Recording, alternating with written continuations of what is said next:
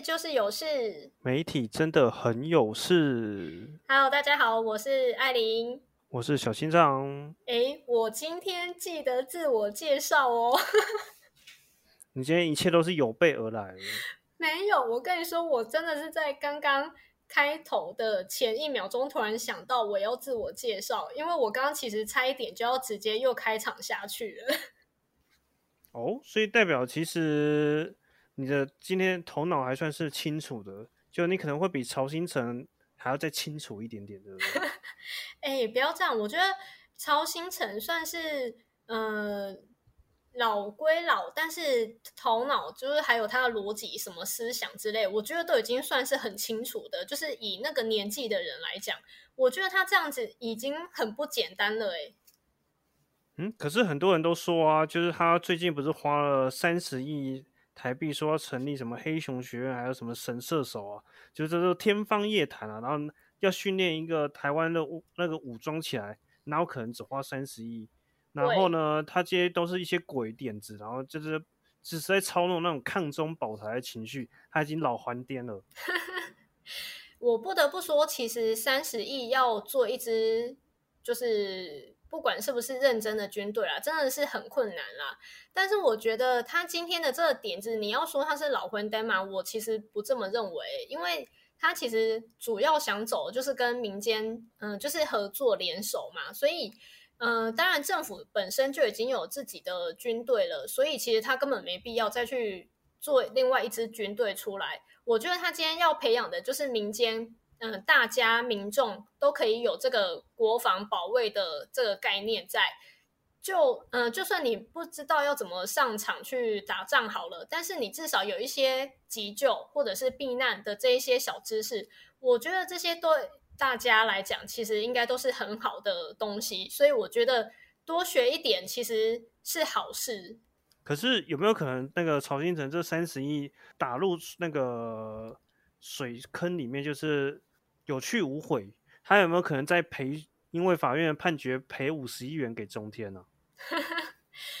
要不要赔给中天？这当然就是要看法院那边怎么判决，这就不是我们大家可以猜测得到、预知得到的。不过呢，这一整件事呢，当然就是我们要回归到在九月一号的那一场记者会上面，因为在那里，呃，曹金成在面对记者提问的同时呢，就是有一个记者。他就提到说，嗯、呃，因为曹新成认为动态清零是不太可能嘛，所以呢，那个记者当时呢就有表示说，哎，那曹董，你既然說動態清零不可能，可是之前陳時中就是有提到清零的政策啊，所以曹董是在質疑陳時中的防疫政策嗎？結果曹新成一聽到這個問題的時候，就有一點忍不下去，就馬上打斷記者，就問說，哎，你這個題目是陷阱嗎？你是哪一家的？結果呢？果不其然，記者一回答中天的時候，哇，直接引爆曹新成的怒火。我就想說，嗯，中天這兩個字，好像在台灣聽在某些人的耳里，其實真的還是蠻刺耳的。他後來是又說了什麼？對中天說了什麼話，讓中天決定要份額提高？然後其實應該是球场五億啦，就是對曹新成的這個指控球场五億。然後曹新成又回呛回去說：好，等那個我。勝訴之後呢，我還要再反告中天诬告，然後求償五十億，好像整個狀態是這樣。那到底那個曹新成是對中天說了什麼，讓中天要提告呢？就是因為他說中天是匪台啊，他就說他的問題他都一概不回答嘛，所以我覺得，嗯、呃，這個媒體的立場問題，其實。在台灣應該蠻清楚、蠻顯而易見的。然後呢，有一些媒體更是在台灣已經算生根很久的媒體了。所以這些媒體的立場，我相信，嗯、不用什麼，就是太對政治有方呃有興趣的這些人，他們應該也都看得出來說哪一些媒體就是比較立場偏藍或偏綠這樣子。那尤其中天嘛，近幾年就是又。嗯，可能在政治方面、选战方面的一些题目，他们可能报道的又比较偏颇一点，所以呢，可能之前就是有被 NCC 开罚，结果后来又直接被撤照嘛。那这个大家就很清楚明白，也因为这样子，所以呢，才会让曹新成觉得，哦，你就是亲中，你就是匪台，然后让曹新成直接暴怒这样子。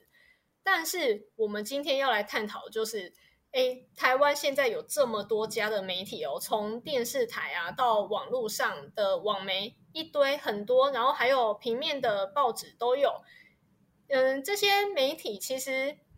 我们都说媒体应该要算是我们监督政府的第四权嘛，就是我们应该要报道真实又客观中立的事实出来给民众看。可是呢？常常媒体背后又有代代表着他们自己的立场在，所以这些报道出来的内容真的是真实的吗？你觉得呢？首先，每家媒体一定都说他们是追那个追求公道、爱台湾，像中天自己就说我是为了正义，然后做公道事，然后呢守护台湾。中天确实是用这种口号在说他们的台哦，你应该还。了解吧，就是说他从以前到现在都是打着公道的名义在说，但是我们好，他好像永远都扭转不了他的形象。没错，对每家媒体好像，即使我们认为立场再明显，他还是说他是追求公道。对，那有哪些媒体是我们现在在这次的话题中可以直接把它归类的？三立能归类吗？我觉得三立、民视跟自由时报这个这三家就是大家俗称的三明治嘛，就是很明显说立场比较偏绿的。那当然，除了这三家偏绿的媒体之外，那也有另外一方面的比较偏蓝的媒体，就是也是可能大家比较清楚的，就像刚刚讲到的中天、中视，或者是我们会说 TVBS 也是嘛。然后啊，联合报啦，如果平面媒体的话，就是联合报这样子。这几家可能就是一般民众或多或少都会听过、会知道的，有立场比较可能稍稍偏颇一点点的那个媒体啦。虽然说可能你如果直接问他的话，他们可能也是不会承认啦。这个我觉得艾里你的那个资讯可能没有更新。嗯，对，就是我昨天在划新闻啊，我昨天就是在脸书，现在脸书我们有这么多网络新闻，其实很多大本营都是在脸书粉砖嘛，每个新闻网大本营好像都是脸书粉砖最多。昨天有的新闻是什么？好像是 TVBS 之前的主播宫斗又有后续消息了。对，不知道你有没有追踪到这个八卦？就是好像有被开除吧？对啊，就是听说他那个不爽上班四个月，然后被记了十支大过开除。对，然后这则新闻每家媒体都有报啊。然后呢，我刚好看到是中时新闻网的报纸呃的报道，然后我就划去看贴文，大家是怎么评论这个主播。结果按赞很比较偏多的留言，有一则是看来 T 台也要绿化了呢。然后对，然后就有网友说，嗯，确实，二零一九那个大选之前呢，就逐渐绿化感觉。现在这轮节目呢，T 台啊，只剩下新闻大白话还 OK，评论还算是。为了说公道话，为了台湾人民在发声，不是一昧着就是说帮政府讲话。你认为很蓝的那个啊，蓝形象这么明显的，也被人家认为他要绿化，好像就是只要你不跟你不你不是整个立场就是一直质疑政府，一直质疑政府到底，那你就是要绿化，你就是绿的，你就是绿的侧翼哦。现在大家民众也是这种看法了，是不是那个？我们的政府啊，真的是掌握全台湾的媒体，只剩下中实系列还敢勇于的那个为人民发声了。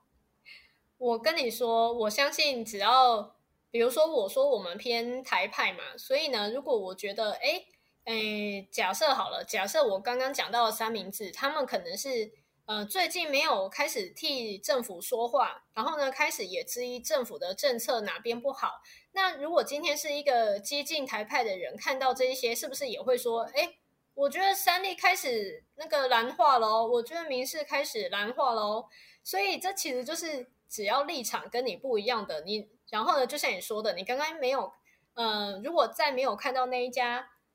媒体或者是那一家那个电视台去，不管是。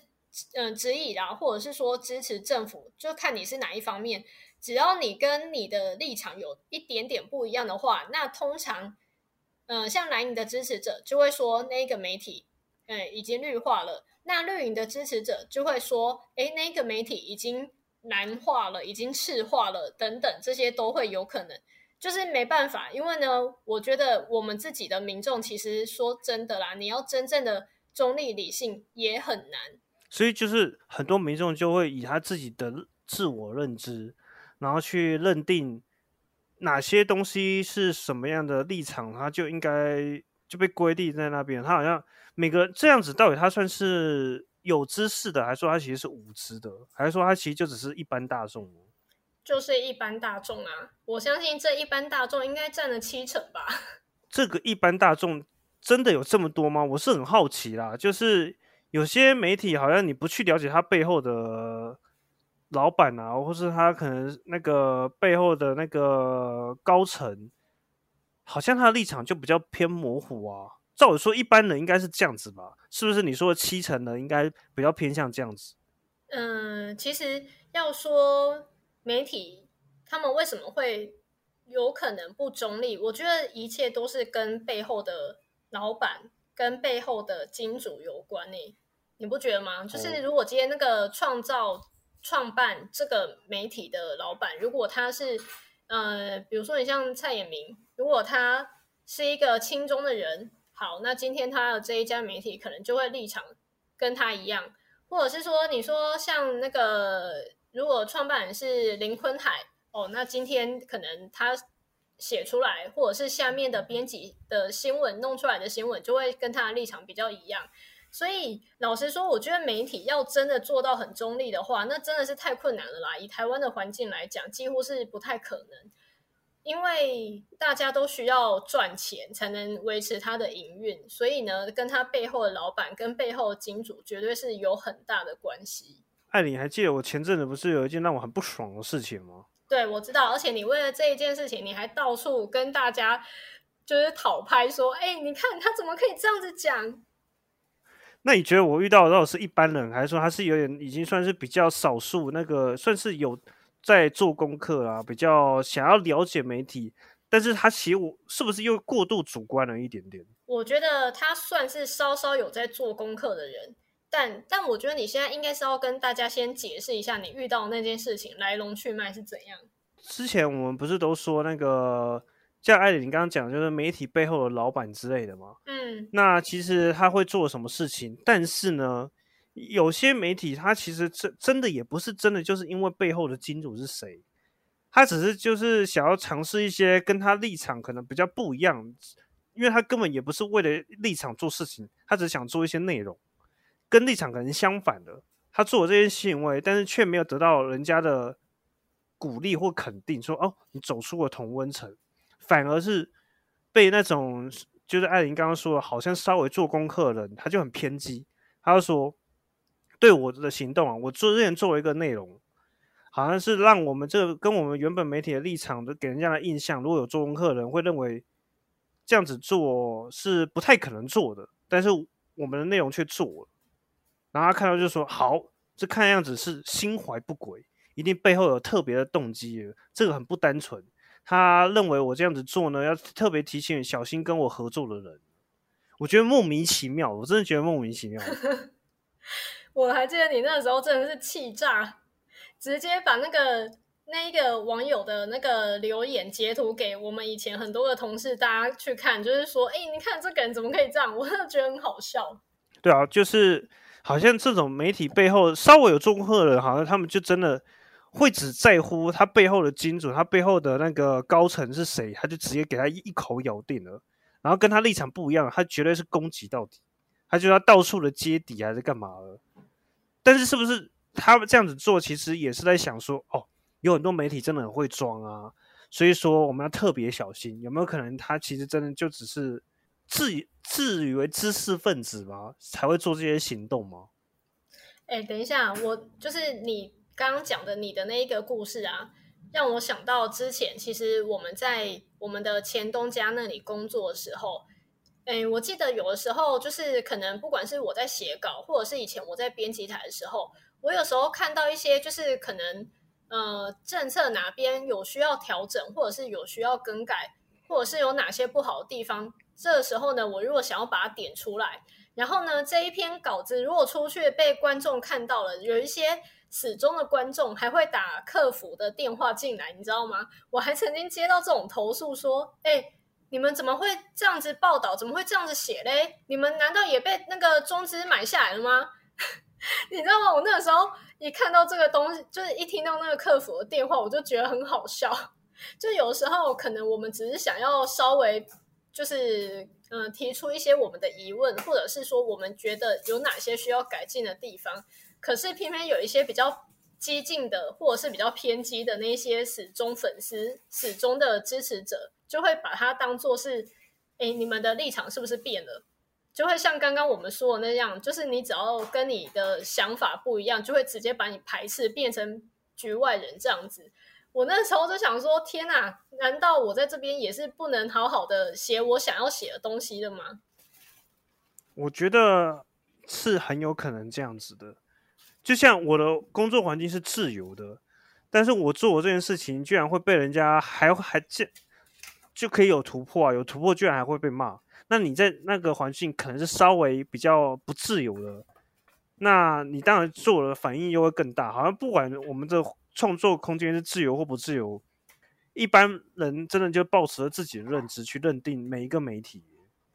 对啊，但是呢，诶，除了就是立场鲜明的那几家啦，我们今天呢，当然是要跟大家就是分享一下，有哪一些是我们自己觉得到目前为止，我们两个自己都觉得这些看起来立场不太鲜明，或者是说。他可能偶尔会摇摆不定的情况的这几家媒体，好，第一个我要来讲就是，我觉得他立场真的很摇摆不定，就是我们要用代号称，我们不可以用就是直接讲出来，不然到时候就会跟曹新成一样要被告，而且我们这里是我们没有钱可以赔。我们现在要讲，大家可以猜猜看，我第一个要讲的是，诶，第一电视台，我就用英呃英文。字号的那个 D 来代称，因为呢，这一家电视台在一开始早期刚出来的时候，我觉得那个时候它的新闻其实蛮明显看得出来说，它立场可能比较偏向蓝营，然后呢，有蛮多则故事呢，可能就是都会帮蓝的政治人物讲话，或者是甚至也会帮中国讲好话，就在一开始的时候，可是呢，偏偏他后来，哎。就开始又有点奇怪了，我就是好像不知道是后面的老板换人了，还是大金主换人了。嗯，他开始那个立场就开始往绿的那边偏，往绿的那边倒，偶尔甚至还会跟着就是出现骂蓝影那边的声音。所以我记得那个时候也是大家就在争论说，诶，这一家第一电视台是不是开始就是呃立场也改变了？可是过了没多久，他又倒回来蓝影这边。然后呢，又后来就是又有一点跟着在就是讲绿营的好话，就一直在这蓝绿之间摇摆不定，所以我就觉得这家电视台其实真的是蛮让我有一种墙头草的感觉。但是你觉得他这样做是不是才是一个媒体商业在资本主义的社会，他是不是这种媒体才比较符合媒体的价值啊？就是像那个最近刚换老板的某报纸，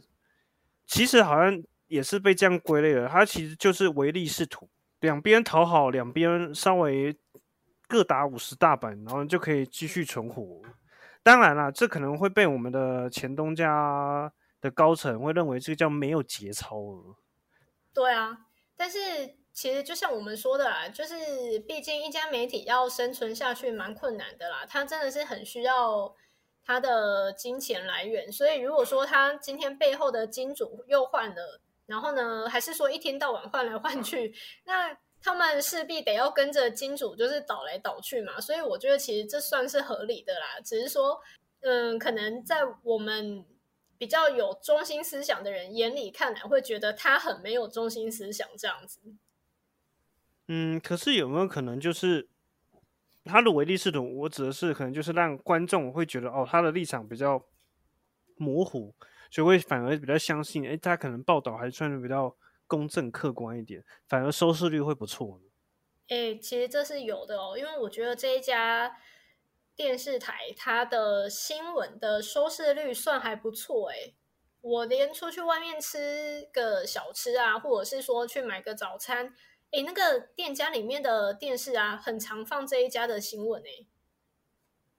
嗯，对啊，所以这可能也就是他所谓我说的资本主义社会这种媒体的操作，可能就是比较符合那个运作逻辑，媒体的运作逻辑。那好像同样也是比较偏资本主义创作，是不是？L 和 E，我们代号的 L 和 E 啊，他们也是有点类似这种类型。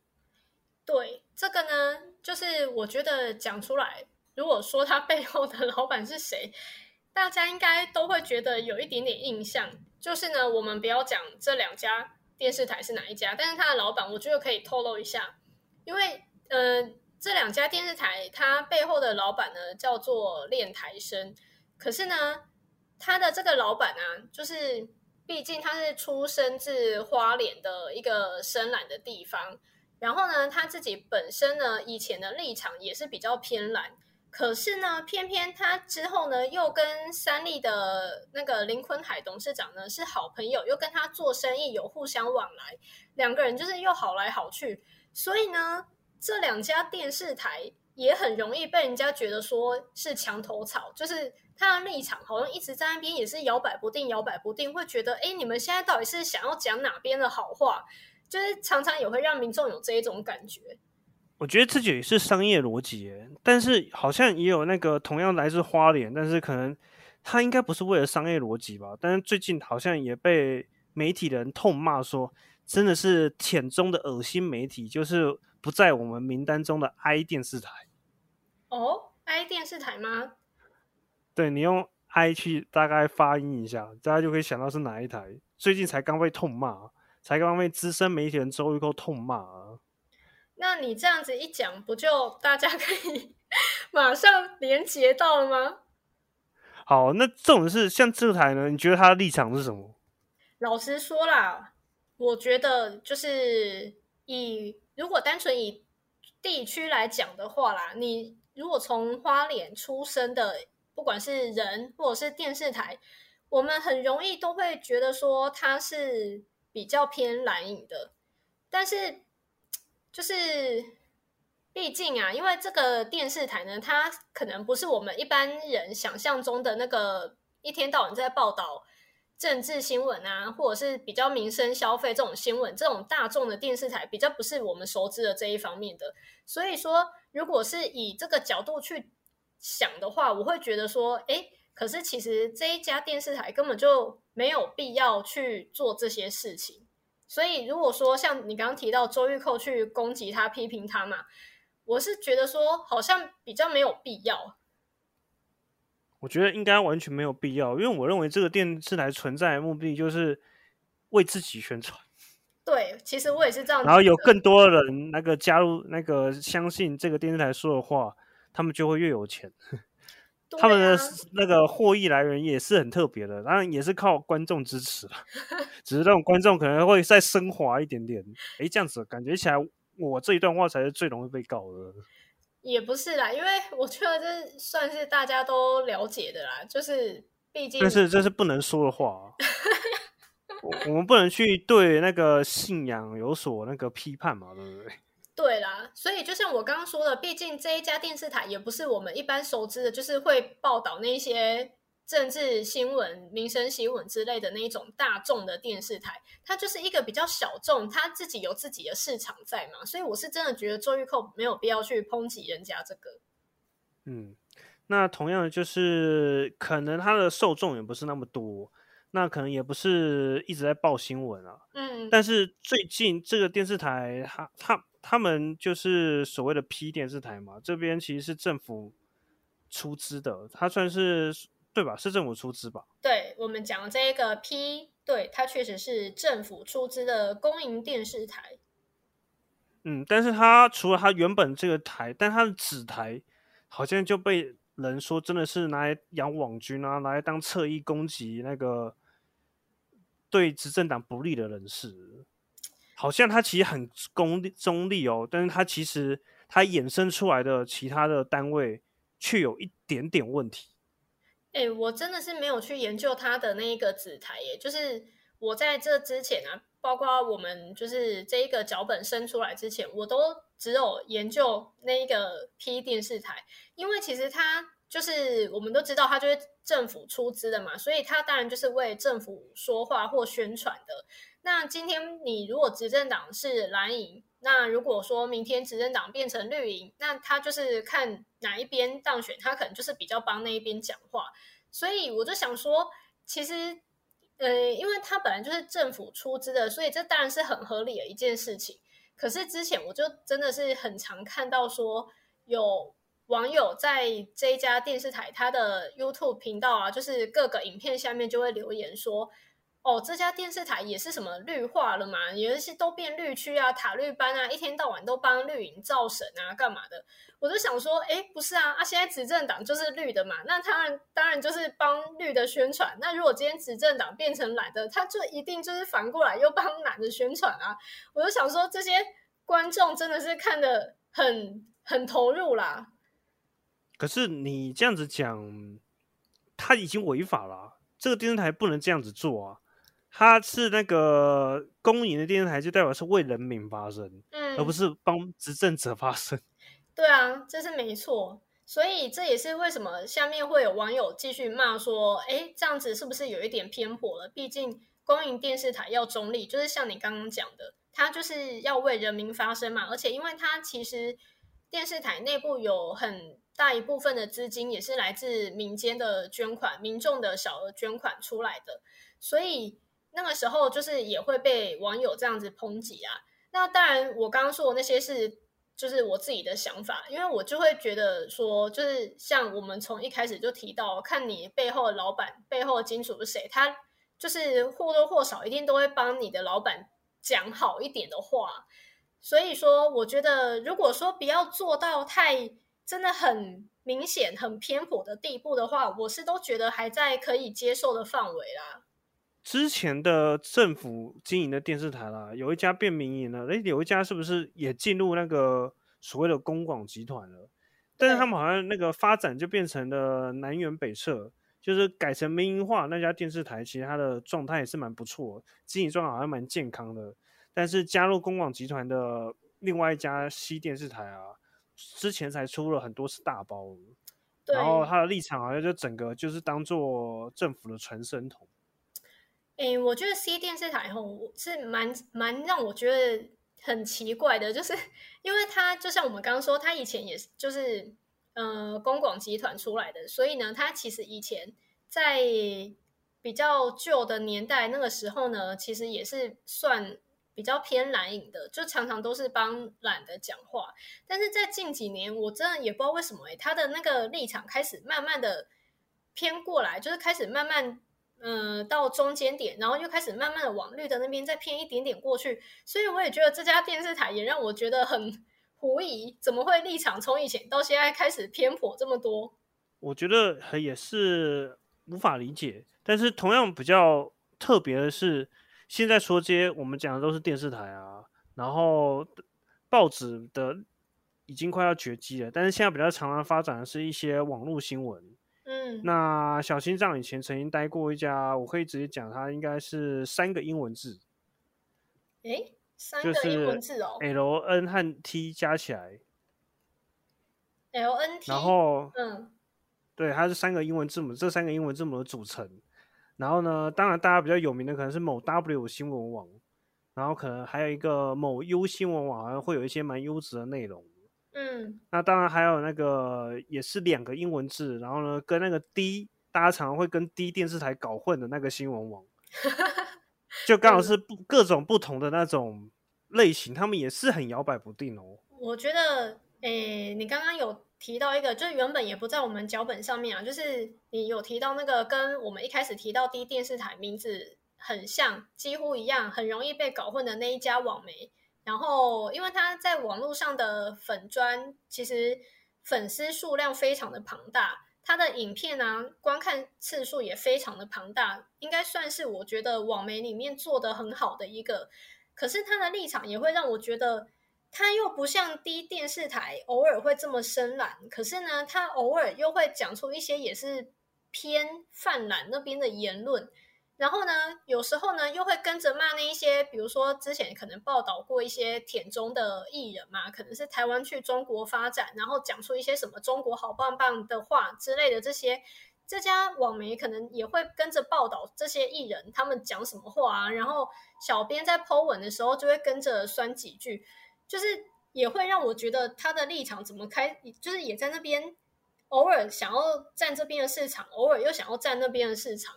那他也可能就是所谓的唯利是图。我觉得唯利是图电视台或是各种媒体啊，好像才是一个媒体的常态。经过我们这一次的了解之后，是不是真的比较唯利是图的电视台？才反而是比较赚钱的电视台啊。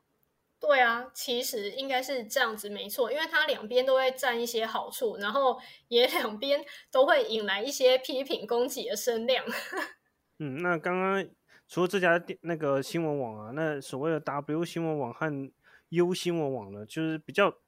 比较小众一点，但他们的新闻质量好像比较优质一点。嗯，至少就是目前啊，目前我看到的。我们讲这两家 W 跟 U 的这个网络媒体，他们算是写的稿子会让我觉得看的比较有认真在写的，就是他们不好像不追求及时，他们可能会有这些真正的采访的报道。对，然后呢，至少他一篇稿子出来的。